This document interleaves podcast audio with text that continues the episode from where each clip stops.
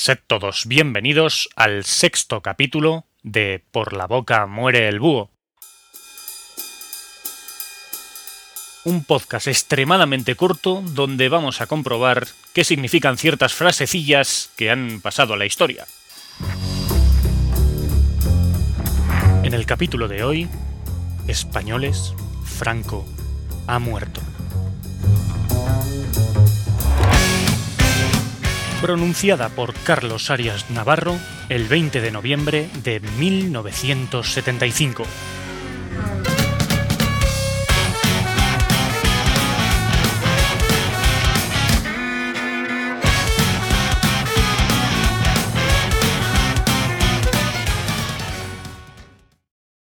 ¿Quién no ha visto o escuchado alguna vez esa locución del presidente del gobierno, Carlos Arias Navarro, ese 20 de noviembre de 1975. Al borde del llanto, el presidente de facto del gobierno decía aquello de españoles, Franco ha muerto, y continuaba dicha frase con un emotivo discurso en el que con la mirada perdida nos hablaba de que España quedaba huérfana de su gran benefactor, que cumplía una misión que le había llevado todos los días de su vida.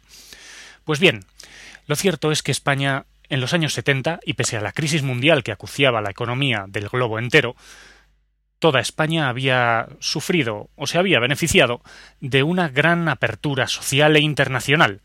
Es por eso que ya desde hacía unos cuantos años, antes de que el dictador muriese, ya empezaban a soplar vientos y rumores que hablaban de democracia.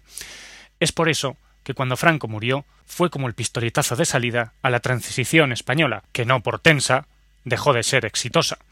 En cualquier caso, el discurso de Carlos Arias Navarro nos hace ver que Franco todavía tenía sus adeptos, todavía tenía gente recalcitrante que se agarraba a los dictámenes de un régimen que ya había quedado anticuado bastantes años antes.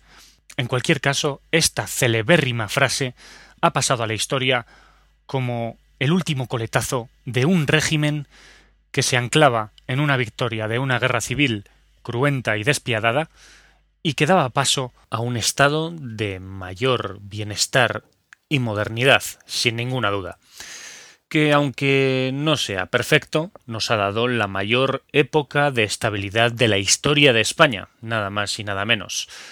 Así que no conviene olvidar aquello de que españoles, Franco ha muerto.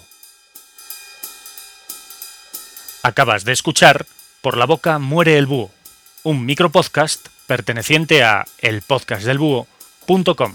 Un saludo.